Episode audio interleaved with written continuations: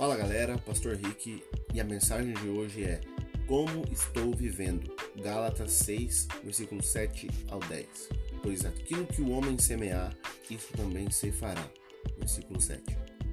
Algumas pessoas envelhecem graciosamente, enquanto outras se tornam mal-humoradas e reclamam bastante.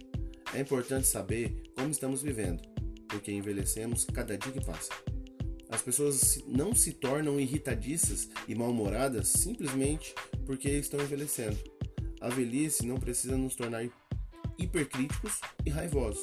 Não, o mais provável é que nos tornemos aquilo que estamos desenvolvendo durante nossa vida.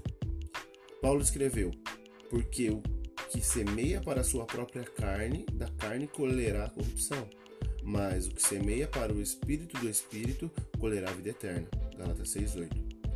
Aqueles que buscam o interesse próprio e pensam somente em si mesmos estão plantando as sementes que produzirão uma colheita de sofrimentos para si e para os outros.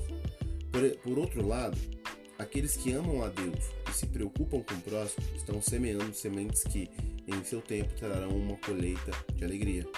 O autor Clive Stips Lewis colocou desta maneira: Toda vez que você faz uma escolha está transformando a parte central do seu eu, a parte de você que faz escolhas, em algo um pouco diferente do que era antes. Podemos escolher submeter as novas vontades a Deus diariamente, pedindo-lhe que nos dê força para vivermos para Ele e para os outros. À medida que Ele trabalha em nós, precisamos nos perguntar: como estou vivendo? Você submete as suas escolhas ao Senhor? As sementes que semeamos hoje determinam o tipo de fruto que colheremos amanhã. Que Deus abençoe sua vida, graça e paz.